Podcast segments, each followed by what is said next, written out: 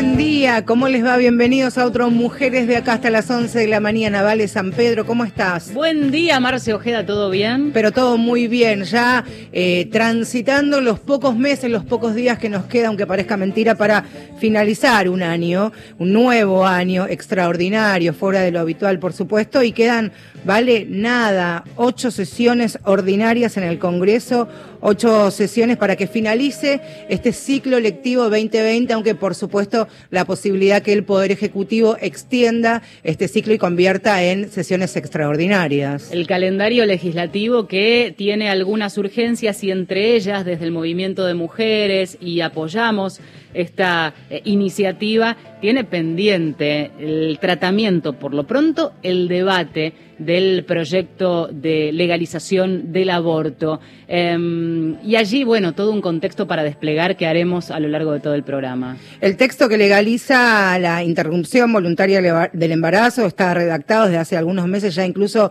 eh, Alberto Fernández, cuando dio inicio a, la, a este nuevo ciclo, ciclo legislativo, lo anunció allí en el Congreso, pero la pregunta central es si en las próximas semanas el Parlamento debatirá, aunque de manera virtual, claramente, lo que es este proyecto presentado por el Ejecutivo. ¿De qué modo afecta el contexto de la pandemia? Es uno de los temas que vamos a discutir, hablar a lo largo de este Mujeres de acá hasta las 11 de la mañana. Ya saben que pueden sumarse. Eh, arroba mujeres870 es nuestro tweet. Esta semana particularmente, eh, que arrancamos el lunes 28 en el Día de Acción Local, eh, Global por el aborto legal, seguro y gratuito, con un pañuelazo virtual, como lo son todas las manifestaciones en el contexto de la pandemia. ¿verdad? Que fue, la verdad que las imágenes han sido conmovedoras, se han visto una especie de mosaico con todas, este, y todos los que participaron en cada rincón en las distintas provincias de nuestro país y de eh, países vecinos, una solicitada con más de 500 firmas que hasta hoy a la mañana ya sumaban más de 4.500 y este tuit de Alberto Fernández al finalizar el día que redactó en sus redes sociales, en Twitter principalmente, la penalización del aborto ha fracasado como política, mueren mujeres por abortos clandestinos y otras sufren graves secuelas en su salud. Ratifico, finaliza Alberto Fernández, mi compromiso para legalizar el aborto, garantizar el acceso a los servicios de salud e implementar con eficacia la ESI, Educación Sexual Integral, será ley, claro.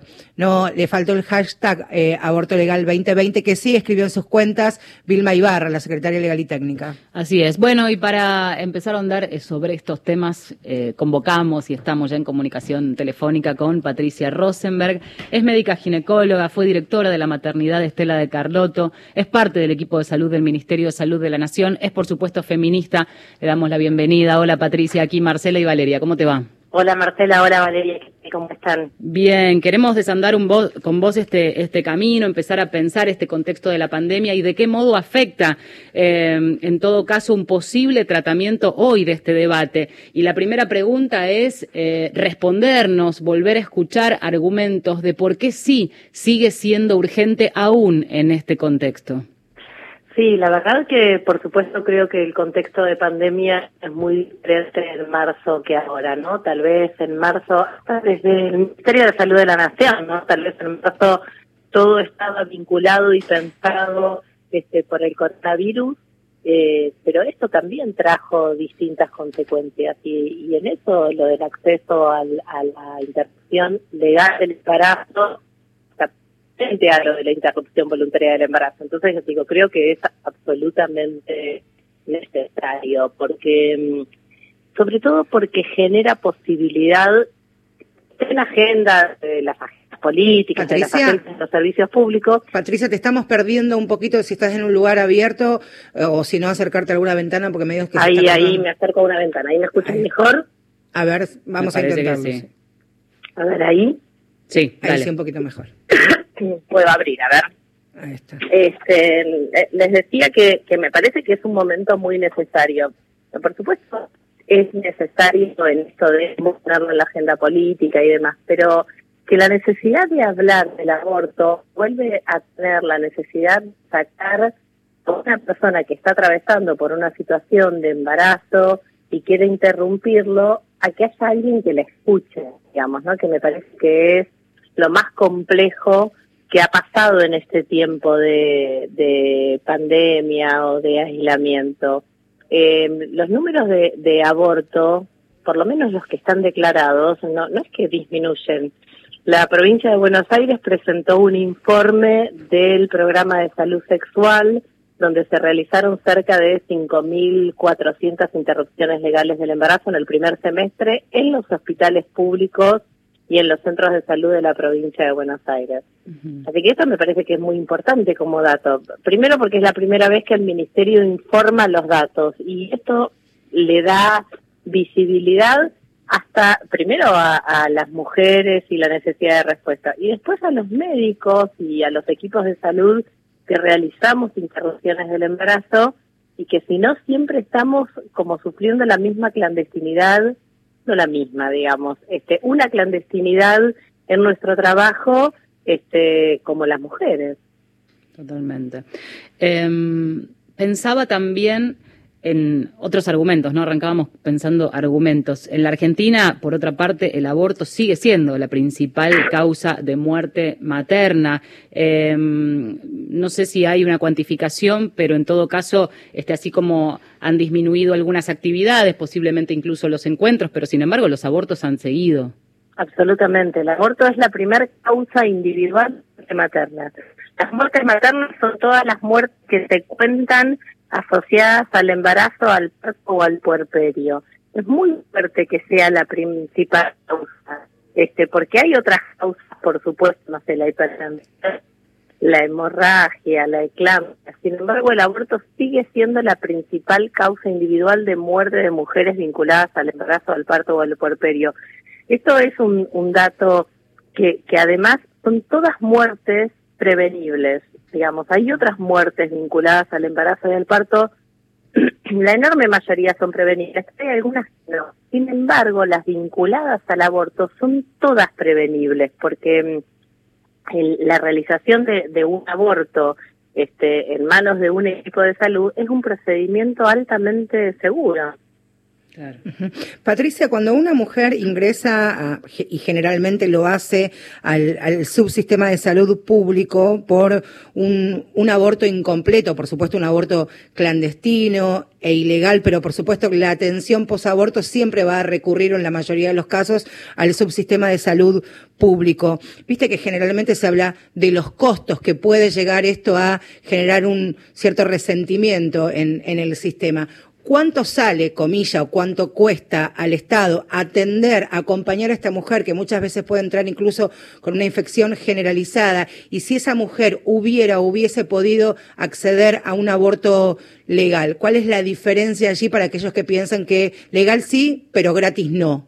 15 veces más, Marce, 15 veces más. Un aborto en condiciones de clandestinidad que lleva a una infección, al uso de antibióticos, muchas veces al uso de, de sangre, de plaquetas, de terapia intensiva, 15 veces más. Un aborto realizado en condiciones de legalidad este, sale 15 veces menos, cuesta 15 meses menos que un aborto ilegal. Esto me parece que es algo muy importante, porque una persona que se decide abortar por la razón que ella considere, lo va a realizar. La enorme diferencia, hasta si querés en costos económicos, mira, hay, hay un informe de la Universidad de Morón, de Ciencias Económicas, de San Martín, de Ciencias Sociales, que cuenta los costos. Y a mí me parece que eso es muy importante, porque está fuera de debate hasta en términos económicos qué sale más barato, qué claro. sale más caro. Ni que hablar en términos, por supuesto, de derecho, de acceso a la salud, de decisión. Pero en términos económicos, cada aborto clandestino cuenta 15 veces más. Ni que hablar, ni que hablar, que son costos inconmensurables, por, por supuesto a nivel de la vida, pero también económicamente de qué le pasa a una familia, a una sociedad, a hijas o hijos que quedan sin madre a consecuencia de un aborto clandestino. Eso también es un costo social, primero personal, por supuesto, pero después económico enorme para una sociedad. Estamos hablando con Patricia Rosenberg, que es médica, ginecóloga y parte del equipo de salud del Ministerio de Salud de la Nación. Y a propósito de este último dato, eh, ¿de qué manera se vive puertas adentro, en donde la pandemia, por supuesto, que acapara todas las medidas, pero también esta es una urgencia y además es un equipo que está consolidado con una mirada que tiene claramente la voluntad de que esto sea prioridad? ¿Cómo es la puja de este, prioridades, si lo podemos poner en estos términos, en un contexto en el que recién nomás leíamos el tuit de Alberto Fernández, la voluntad en, el inicio de sesiones ordinarias, pero en definitiva esa postergación que nos tiene a todos en vela, ¿no? Sí, yo creo que, digo, también puertas adentro, insisto con que una cosa es lo que sucedía en marzo y abril y otra cosa es lo que sucede ahora. Pero no porque el COVID haya dejado de ser importante, sigue teniendo, por supuesto, la, la enorme importancia que tiene, pero también ya hay circuitos que están establecidos, digamos, no, no, no es la misma experiencia que existe ni del ministerio ni en las provincias sobre la atención del COVID. A mí me tocó esta semana estar en, en Chaco y en Corrientes. Este, por supuesto que no es la no es el mismo circuito de atención de COVID lo que sucede ahora que lo que sucede antes. También los equipos de salud ganamos experiencia, ganamos organización, ganamos insumos y ganamos tiempo. Y entonces estamos planteando fuertemente que hay algunas cosas que vuelven a ser urgentes, digamos, de la misma forma que vuelve a ser urgente la atención de personas con diabetes o de personas con hipertensión, vuelve a ser urgente el debate de la interrupción legal del embarazo y la legalización, este, porque los circuitos están armados, porque hay una postura absolutamente distinta de, de tomar el problema Mira, esta semana salió un informe de, costos, por ejemplo, ¿no?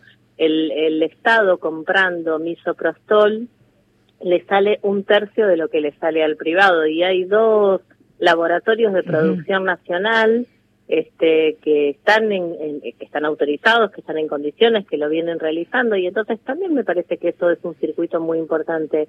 El momento es el 2020, digamos. Este, nosotros también fuimos aprendiendo hasta que la vacuna llegue hasta que todo eso suceda, que vamos a tener que convivir con el coronavirus, pero también se convive con el resto de las cosas.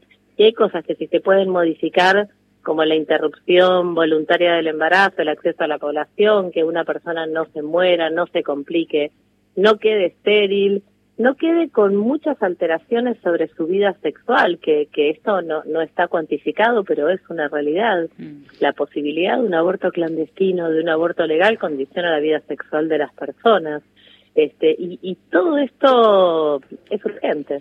Patricia pensaba y, y, tiro un ancla ahí en esto que vos detallabas de los circuitos armados desde eh, marzo a la fecha, incluso los hospitales, los centros de salud, de la clínica ya tienen hasta eh, lugares establecidos para pacientes con síntomas, mientras todos los demás servicios se comienzan lentamente a reactivar. Y en mayo, a los pocos meses que se declaró, se decretó la, la pandemia, el gobierno de la Argentina y con otros países firmaron esa declaración orientada a proteger la salud y los derechos sexuales y reproductivos ante la pandemia. O sea que el servicio, aunque seguramente con determinadas limitaciones y en casos puntuales que son los no punibles, ya tiene las herramientas para, de, ser legal, eh, poder instrumentarlo en cada uno de los, de los espacios que pudieron realizar estos procedimientos. Claro, por supuesto.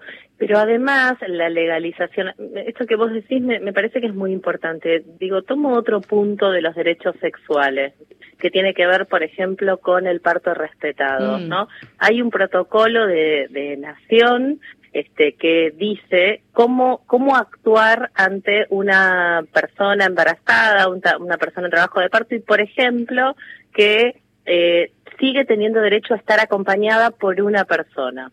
Mm. Y, y esto no se cumple este, en distintas instancias, tanto públicas como privadas, no sé, le piden hisopado, no le piden hisopado, aumentó el porcentaje de cesáreas, le vamos a terminar de, de poder corroborar a fin de año, pero aumentó el porcentaje de cesáreas con el único argumento de la programación del coronavirus. Digo, pasan circunstancias distintas. Entonces, yo, yo insisto con esto, porque no es que la, la legalización es necesaria pero no alcanza. Ahora, la legalización te da la posibilidad de después regularlo desde el Estado, ¿no? Cuando es la reglamentación, bueno, de ir, de ir a observar, de ver qué pasa, de instrumentar con capacitación, insumos, de mejorar.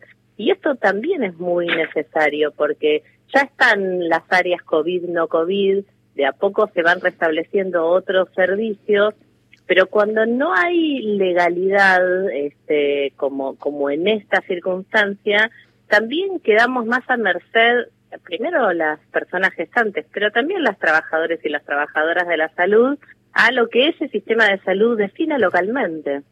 También.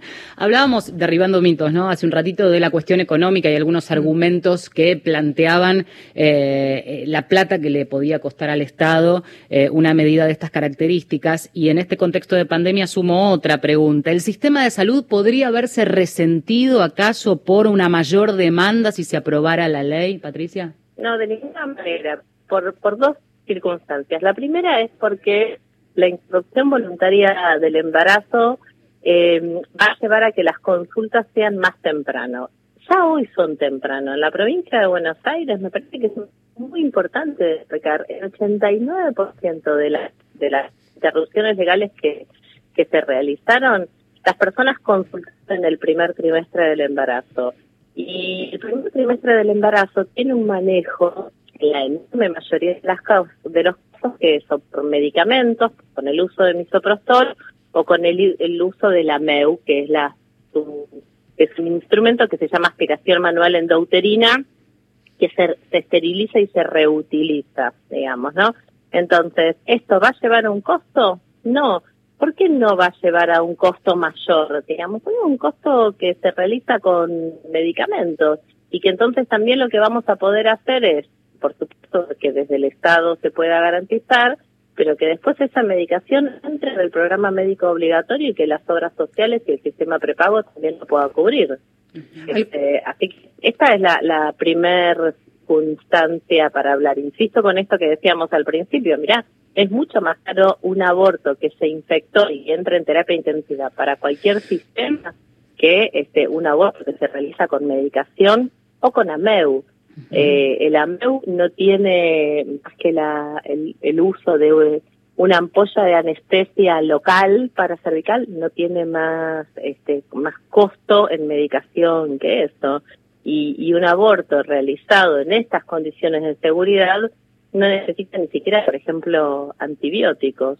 Patricia, este, pensaba también en los obstáculos económicos a los que se enfrentan las mujeres que eh, sí o sí van a abortar. Digamos, eso no, no hay impedimento alguno que una mujer cuando tiene la decisión de interrumpir un embarazo lo va a hacer. Pero ante estos obstáculos económicos no es lo mismo, por supuesto, para quien hoy día puede, puede pagar, insisto, de manera clandestina e ilegal, entre 20 y 50 mil pesos, seguramente en un consultorio médico en alguna avenida más pintoresca de la ciudad donde residan, algún médico que en el contraturno atiende, incluso en alguna maternidad. Esto es una realidad también que hay que decir porque estos son los costos que hoy día cuestan la clandestinidad, seguramente para mujeres que hoy día puedan pagarlo. Ese es el valor que hoy día está costando un aborto bajo el procedimiento que detallaba Patricia por el, en el AMEU, que es esta aspiración manual endouterina. Insisto, entre 20 y 50 mil pesos cuando hace menos de dos años no superaba los 15 mil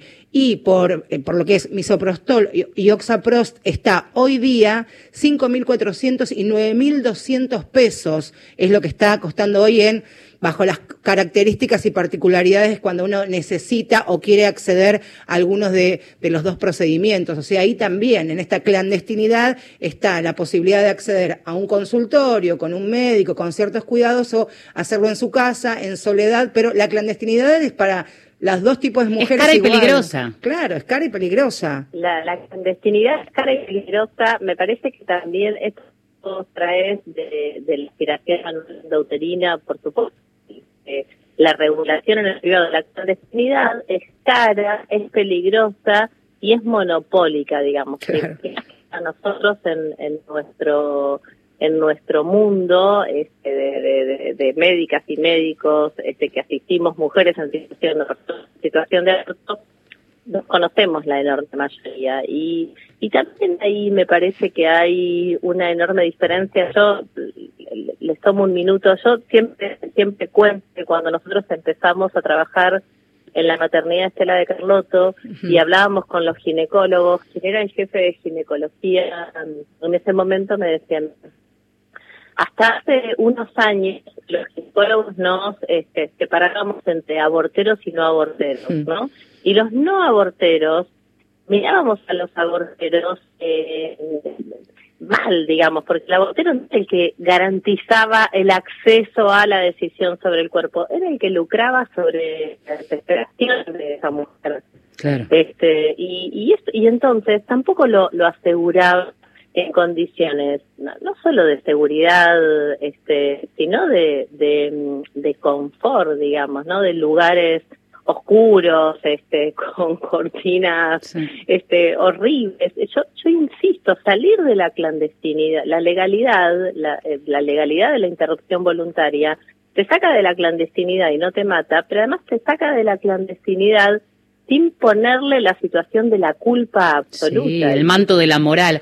Eh, Patricia, Sí, me, ya para en los últimos minutitos, mira, yo recuerdo eh, cuando Patricia Rosenberg, con quien estamos charlando en esta mañana, expuso en el Senado en los primeros minutos que en el 2018, ¿no? Hace, parece que hubiera ocurrido pasado una eternidad, pero Patricia dijiste que desde el regreso a la democracia al 2018, el momento que vos estabas allí exponiendo en el Senado, 3.030 mujeres murieron por abortos clandestinos. Derribamos 10 aviones repletos de mujeres, dijiste. Y a mí eso me, impactó lo, lo, gráfico, lo contundente de imaginar 10 aviones llenos de mujeres que desde que ya vivimos en democracia hasta el 2018, democracia hasta el 2018, murieron por estas circunstancias que contaba eh, Patricia y contundente esto que la clandestinidad en definitiva es, es cara y, peligrosa. Esos aviones que por supuesto se habrá alguno más en esta flota de la clandestinidad hoy día.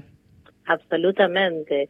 Este, a mí me, me, parece que es muy gráfico porque cuando nosotros decimos, bueno, qué cosas ponemos en agenda, el impacto de un avión, de, los pasajeros que se mueren, es el impacto gráfico. Son, a, a este punto, 11 aviones. De los declarados también, ¿no? Porque hay muchas otras muertes que realmente fueron vinculadas a aborto y que no y que no están registradas así pero bueno, por lo menos de lo registrado, de lo que existe en el registro, son 10 este, aviones con mujeres jóvenes este, en edad reproductiva que las matamos por la clandestinidad únicamente.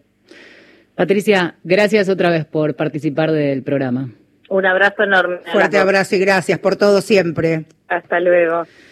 Bueno, y antes de cerrar, algo que ya mencionábamos y vale repetir, el 0800-222-3444 es la línea nacional del programa de salud sexual y reproductiva, es gratuita, es confidencial. Allí se puede consultar también, entre otras cuestiones, por consejerías de aborto y de acceso a lo que por ahora sí tenemos como herramienta, que es el acceso a la interrupción legal del embarazo que debe ser garantizada. También uno de los espacios que uno puede consultar, acercarse y preguntar sin ningún tipo de pudor y de vergüenza porque están ahí para dar una respuesta rápida. Son las socorristas en red que han pasado por este espacio en, muchísimas veces. Ayer hablé, intercambiamos algunos mensajes porque quería saber cómo venía el acompañamiento, las consultas en estos casi siete meses de pandemia. Me contaban que desde enero a junio recibieron cerca de 9.000 mil consultas y como siempre se sabe, el 50% de los acompañamientos que realizan son interrupciones eh, legales del embarazo.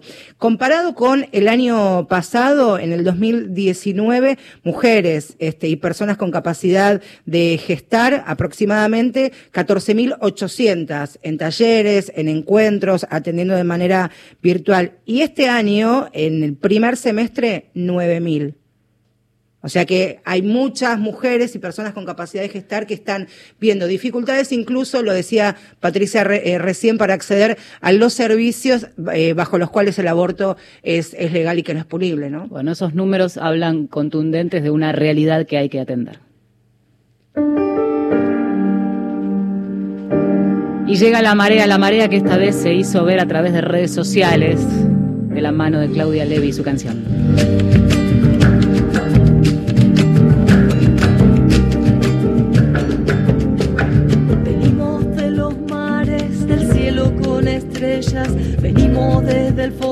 Del barrio y de la arena. Venimos con historias de madres y de abuelas. Llevamos en la sangre secretos que nos queman. Una marea verde de risas y de abrazos. Un horizonte nuevo que se abre a cada paso. Una marea verde que crece cada día con un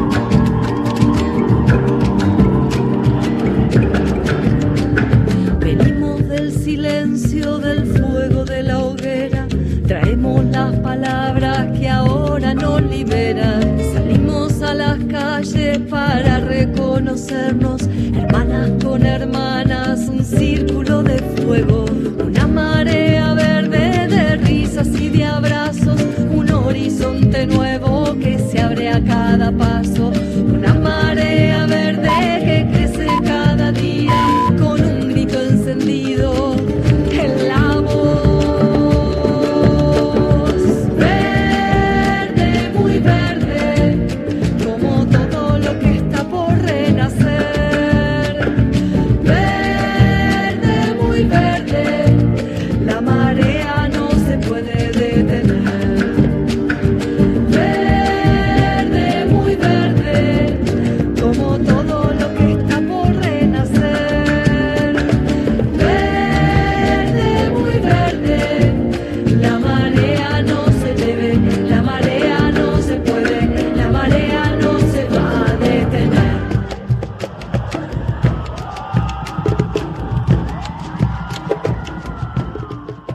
Domingos de 10 a 11. Mujeres de acá. Con Marcela Ojeda y Valeria San Pedro.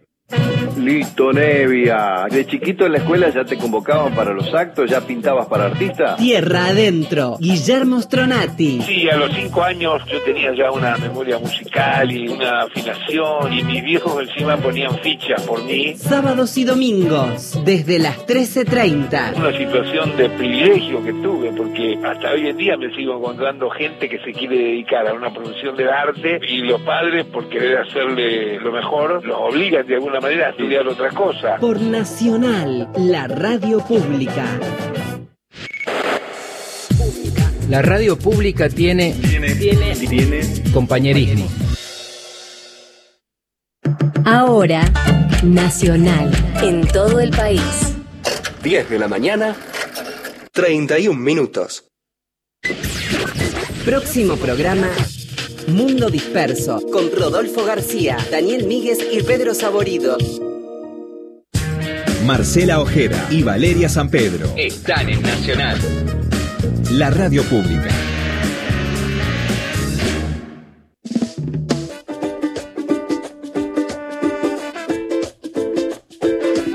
Hasta las 11 de la mañana estamos en Mujeres de Acá hablando del debate pendiente. Decíamos al principio del programa, a ocho sesiones de que cierre el año legislativo. Seguramente después venga el periodo de sesiones ordinarias, pero esta cuenta regresiva hace que se vuelva a poner sobre la agenda esta demanda por la urgencia que implica legalizar el aborto en la Argentina. Y esta semana estuvo en, en Casa de Gobierno la ministra de Mujeres, Géneros y Diversidad, Elizabeth eh, Gómez Alcorta, y pudo allí tener un intercambio con algunos de los periodistas acreditados en la sala de prensa de Casa de Gobierno. Mariano Nega, colega de, de Radio 10 Cronista, le hizo algunas preguntas a la ministra que tienen que ver precisamente por esta urgencia impostergable sobre la legalización del aborto y qué respondía la funcionaria. El proyecto de ley está listo desde el mes de marzo, cuando lo anunció el primero de marzo el presidente. Era un anuncio que él había hecho en su campaña y que lo ratificó en la apertura de las sesiones legislativas. Las razones por las que no se presentó hasta este momento fue En principio, por las dificultades del tratamiento en el marco de, la pandemia, primero porque el, el Congreso recordarán que estuvo sin funcionar, después porque tuvo una agenda limitada y lo cierto es que necesitamos que el Ministerio de Salud sea cabeza de este debate. Es una cuestión de salud pública y en ese sentido, en estas condiciones de la pandemia se hace difícil suponer que podemos poner al Ministerio de Salud a discutir eso. Sin embargo, no está descartado porque nosotros no podemos saber cómo van a seguir siendo la situación de la pandemia. Suponíamos que, íbamos a estar en mejores condiciones y estamos todavía con una, con una alza de, los casos. Como decía, no está descartado aún. El presidente el lunes en el Día Internacional del Derecho al Aborto, eh, legal, seguro y gratuito, por sus redes sociales fue contundente en cuanto a su decisión y la decisión de todo el gobierno nacional sigue estando más firme que nunca. ¿Cree que amerita un debate presencial un proyecto como este? No, no, no, no, no. Yo creo que es un, es un, no, no necesariamente. Bueno, allí teníamos la voz entonces de la ministra de las Mujeres, Géneros y Diversidad, Elizabeth Gómez Alcorta, eh, una de las voces, en definitiva, que está bregando porque este proyecto llegue. El propio Alberto Fernández decía, eh, cuando anunciaba en la apertura de sesiones ordinarias, en cuanto las aguas estén más quietas y estemos con el temple necesario para poder entrar en un debate de esta naturaleza, voy a mandar el proyecto. Espero que no pase mucho tiempo más. Pasaron ya algunos meses de estas declaraciones y todavía no es tiempo, por eso la espera y la, la insistencia, ¿no? Así es, vamos a, a charlar unos minutitos con Marta Lanís, que es referente de la campaña por el aborto legal, seguro y gratuito, educadora popular, feminista e integrante fundadora de Católicas por el Derecho a Decidir. Marta, muy buen día, gracias por estos minutos. Valeria y Marcela te saludamos. ¿Cómo estás? Buen día, gracias a ustedes. Un gusto. Marta, queremos saber y queremos argumentar y escuchar y volver a poner sobre la mesa este debate el porqué de la urgencia más allá del contexto de la pandemia. Bueno, la urgencia fue expresada recientemente por, por Patricia Rosenberg, ¿no? O sea, la necesidad de la, de la urgencia es que se siguen ocupando las camas de los hospitales con, por las consecuencias del aborto clandestino. Siguen, y, y más, más allá de la pandemia, el, el- hace 15 años que estábamos sin pandemia y estamos luchando para que se despenalice y se legalice el aborto por decisión de la mujer. Entonces me parece que, que es, es urgente, ya no se puede esperar más, tiene que ser en el 2020, el año que viene es año electoral, eh, no podemos esperar dos o tres años más. Cuando la conciencia de la gente, la conciencia de las mujeres ha sido expresada en las calles, no necesitamos volver a salir a las calles millones de mujeres para que nos escuchen. Ya nos escucharon. Entonces me parece que, que es urgente que sea ahora porque el año que viene entonces va a ser un año de, de la implementación del, del proyecto, de la regulación del proyecto, del trabajo tan importante de vencer los obstáculos para que el aborto eh, sea real, no solamente legal. Hay, hay un problema muy serio en muchas provincias que incluso ignoran la legislación actual. Entonces, es urgente también pensar en campañas de difusión de todo el programa de salud sexual y reproductiva, como así también de ILE, que es el aborto legal por causales que está vigente en este momento en nuestro país y se cumple según parecer de los médicos y los directores de hospitales en cada provincia de manera diferente. Se cumple a medias. De hecho, Entonces, Marta, me pare- es, es muy impresionante esto que vos mencionás porque cinco de las 23 provincias que, que conforman nuestro país no, regla- no han reglamentado, por un lado, sus normas para el acceso al aborto legal, ni adecuado las reglamentaciones del Ministerio de Salud de la Nación desde el 2010 2007, 2010, 2015, 2019. O sea que claramente allí, en estas provincias que, que se caracteriz- caracterizan precisamente por ser antiderechos, no hay una intención ni siquiera de pensar o mirar estos derechos que ya están prácticamente consagrados. Así es. hay cinco provincias, a ver si, no sé si me las acuerdo, pero es San Juan, Tucumán, Misiones, Formosa y, y Corrientes, me parece. Corrientes. Eh, bueno, la situación de las mujeres en estas provincias es que están muy desamparadas. Y bueno, la, la, línea, el 0800 de salud sexual, ayuda mucho a orientarlas. Y después hay un trabajo impresionante de las socorristas Mm. que están en todo el país y están supliendo los baches que deja el Estado. Y los baches que deja el Estado se aumentaron con la pandemia. Eh, luego la red, la red de profesionales de la salud por el derecho a decidir, que también están en todo el país, no así en todos los hospitales, por supuesto, que son compañeras y compañeros que eh, son parte de la campaña nacional por el derecho al aborto, eh, ayudan a que lo que es ley se cumpla en, en sus lugares de trabajo.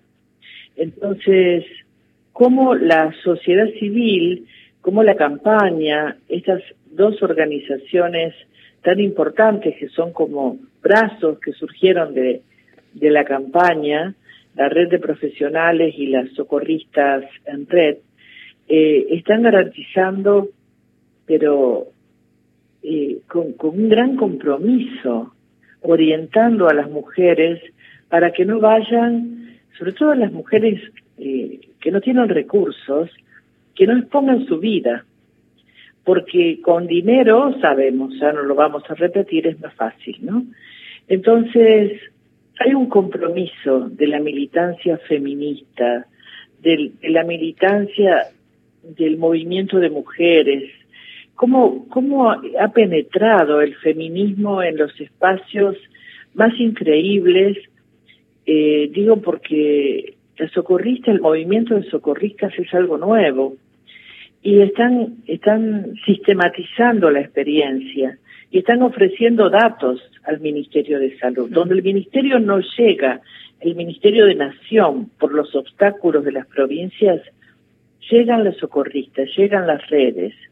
Eh, digo, es un, un, trabajo que estamos haciendo de manera eh, coordinada, coordinada eh, informalmente, porque nosotros somos movimiento y el Ministerio es gobierno.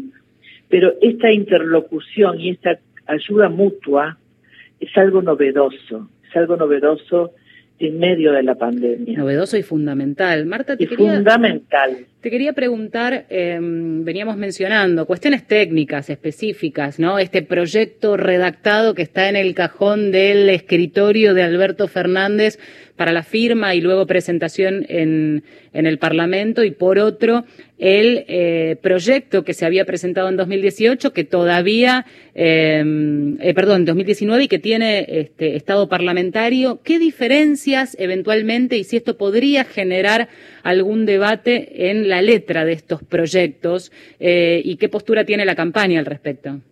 Bueno, el proyecto de la campaña está vigente y es nuestro proyecto. Uh -huh. Digo, eh, tenemos que re reafirmar esto, es el proyecto del movimiento, el proyecto de la campaña.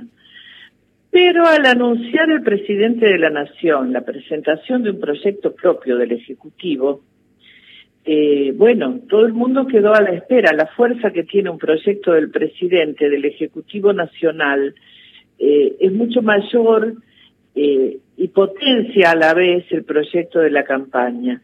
No conocemos la letra, no ha sido difundido. Pero nos han dicho personas muy creíbles que han visto el proyecto, que han coordinado la redacción de ese proyecto, que no nos vamos a llevar sorpresas y confiamos en eso. Uh -huh.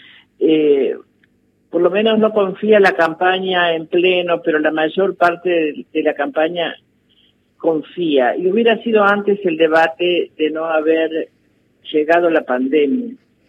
Entonces, esta demora hace que se generen susceptibilidades en cuán grande es la voluntad política de presentarlo. Yo creo que ha sido demostrado este 28 de septiembre, mm. Internacional por el Derecho al, al, al, aborto legal, seguro y gratuito, eh, han demostrado públicamente la voluntad de que sea en 2020. Y también el mensaje... ¿Qué pasó? Pero, pero ¿qué pasó? El proyecto de la campaña quedó quedó eh, relegado porque no se presenta el proyecto del Ejecutivo. Claro, Y toda la fuerza política del Frente de Todos, que es la mayoría de los votos verdes que tenemos en ambas cámaras, va a esperar el proyecto del, del, del Ejecutivo Nacional, como, como es de esperar.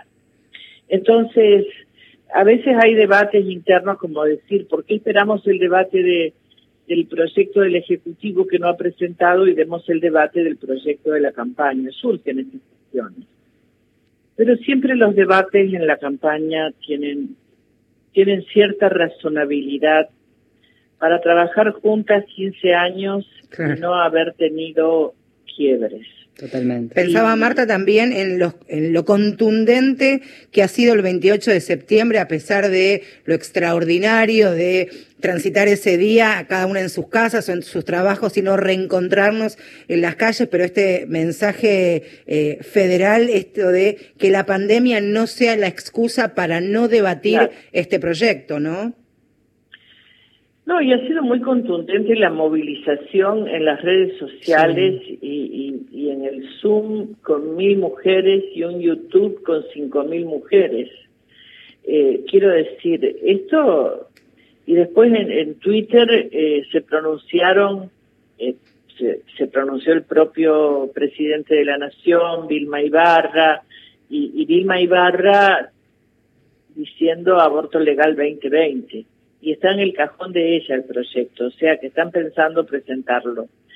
Eh, y luego, si bien hay tensiones con, con Juntos por el Cambio, eh, se ha logrado, por ejemplo, mm, dialogar sobre el tema a pesar de las tensiones y, y hay voluntad política de ambos bloques, no de los bloques en su totalidad, de los verdes de cada bloque, de actuar en consecuencia para que el proyecto sea ley. El proyecto sea ley eh, no es el proyecto ni del presidente ni de la campaña, es el que logren diputados, diputadas, senadores y senadoras.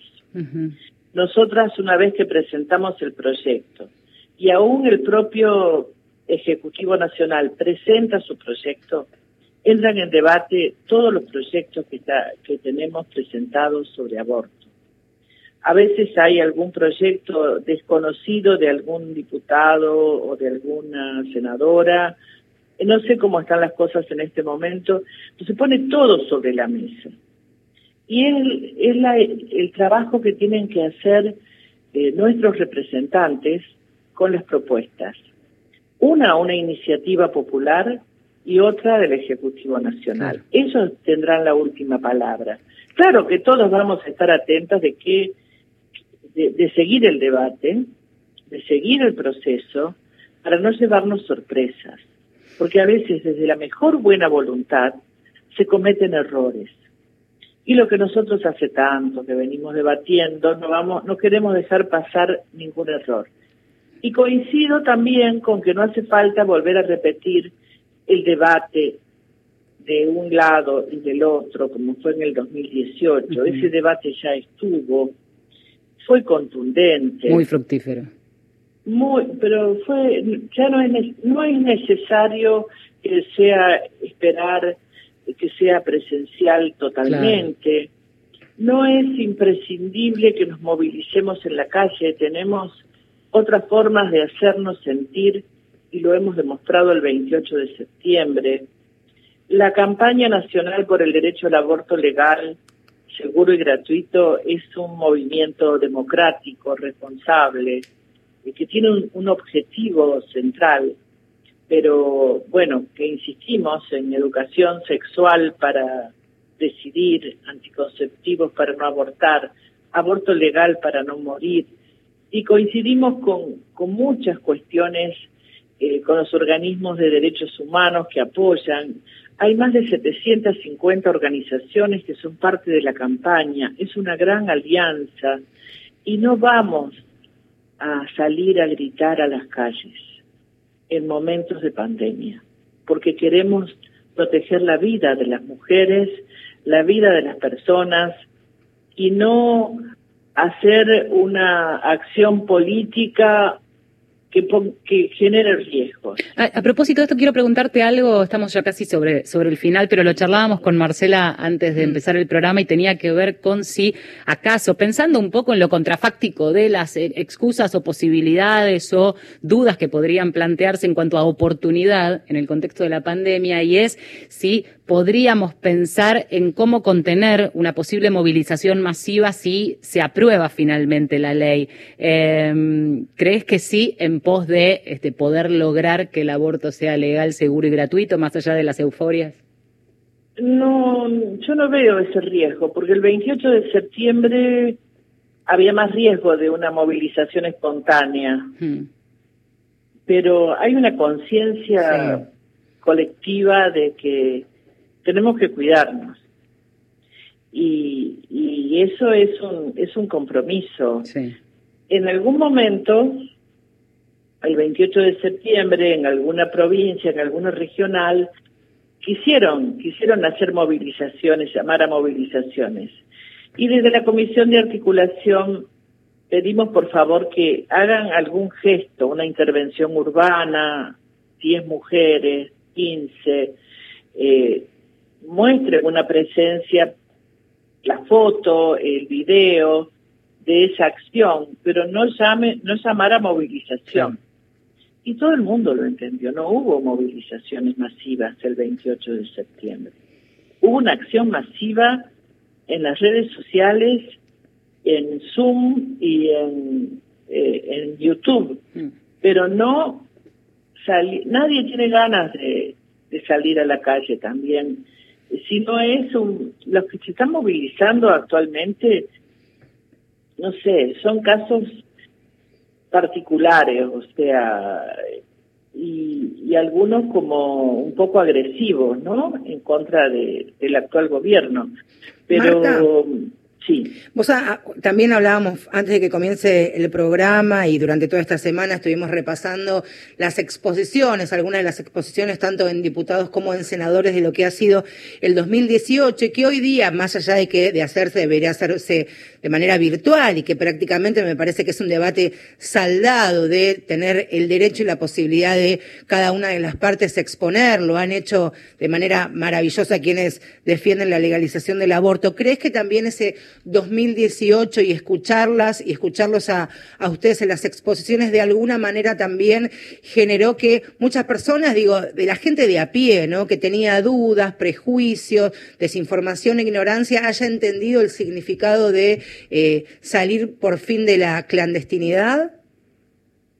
Yo creo que sí. Eh, en el 2018 se habló en, la mesa de todas las familias, nos enteramos de los abortos de la abuela, de la tía, de la madre, de las hijas, digo, se habló en todas las familias.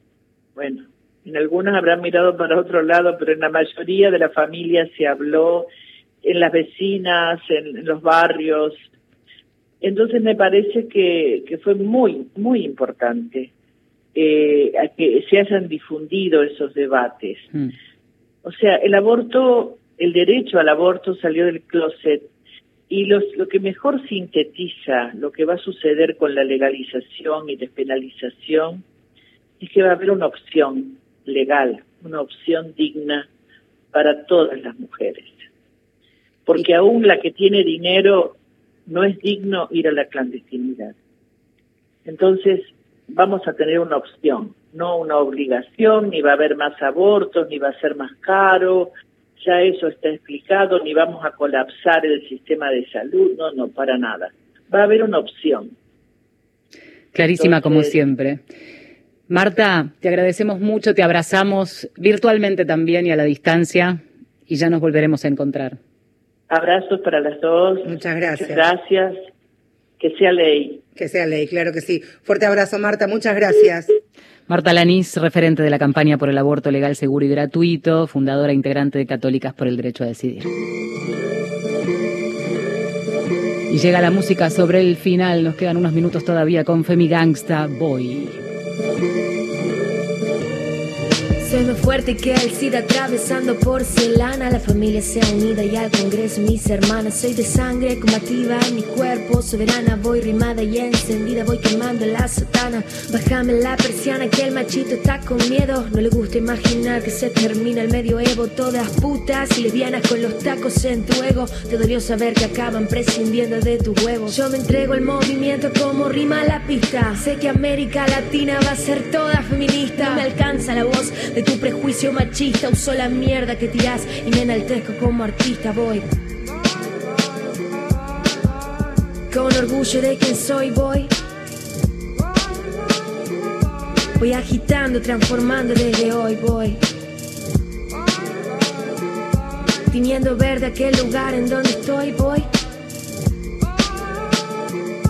Haciendo hermanas en la misma dirección, sí. Si el futuro se convierte en lo que luchamos siempre, es educando para no matar y no para evitar la muerte. Que el amor no es aguantar, que no es la regla del más fuerte. Que la mujer al caminar no debería ser valiente. Que si existe la igualdad también contempla disidentes. Que es posible empatizar desde el respeto y aunque intenten desunir y desarmar, sembrar el odio entre la gente. Feminismo, libertad, revolución es ser conscientes. Ya no nos callamos más. Viva la voz y alta la frente. en cada esquina en la ciudad vas a encontrar pañuelos verdes. en cada esquina en la ciudad vas a encontrar pañuelos verdes. Cada esquina en la ciudad vas a encontrar pañuelos verdes.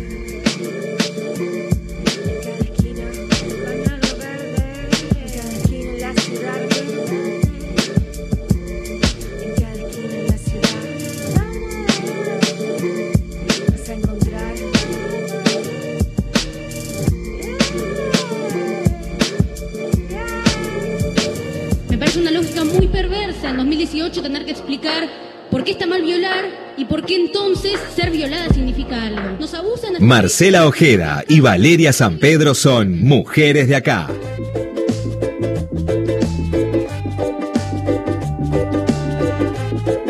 Nos reservamos los minutos finales de este Mujeres de acá, donde escuchamos voces fundamentales también de ese debate en torno a lo que pueda pasar todavía en estas ocho sesiones parlamentarias que quedan, a ver si llegará finalmente, por lo menos a debatirse, a tratarse y ojalá que aprobarse la ley eh, por el aborto legal, seguro y gratuito.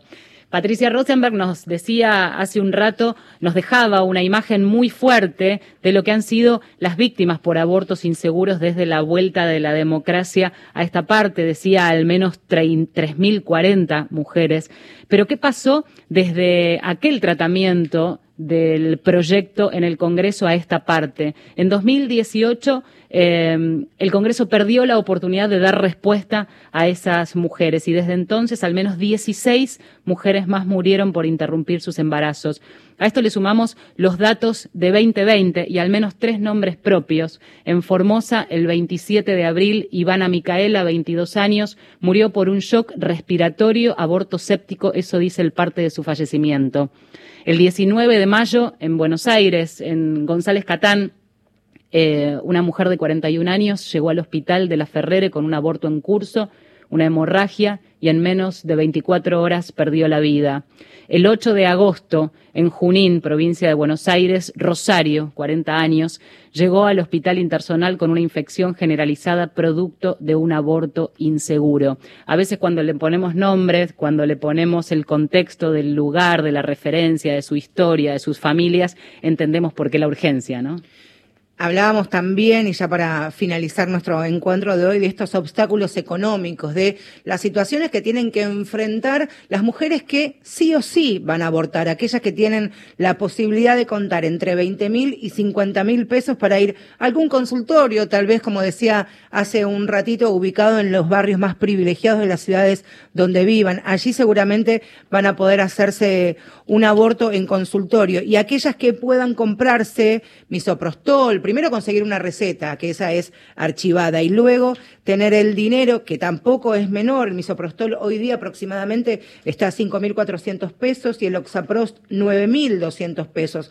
O sea que las tienen en común primero someterse a un procedimiento en la clandestinidad, en la inseguridad y en posibles complicaciones post aborto y que seguramente si esto ocurre terminarán en alguna guardia o terapia intensiva de un hospital público. Y por último, se conoció en, los últimos días y también a través del observatorio que de alguna manera va siguiendo el costo del misoprostol en, la Argentina. Daban cuenta que desde 2000, 2015 hasta el 2019 aumentó aproximadamente 1.280% la venta en nuestro país y, y comparado de agosto a septiembre casi un 4%. O sea que también allí está el negocio. Y además el acompañamiento, que eso sería el marco legal lo que podría garantizar.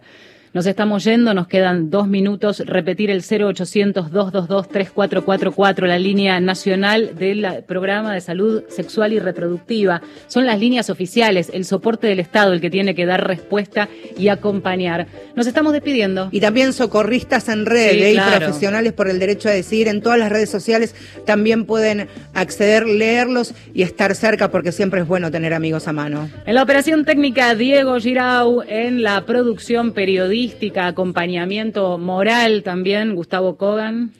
¿Estás bien? Entra Viene a buscar, viene a estudio buscar los churros para llevarse a las chicas. Muy bien. Valeria San Pedro es una de las conductoras de este Mujeres de Acá. La otra pata fundamental de este programa, Marcela Ojeda. Será hasta el domingo que viene a seguir cuidándose. Nosotras a las 10 de la mañana de la semana próxima. Que estén bien.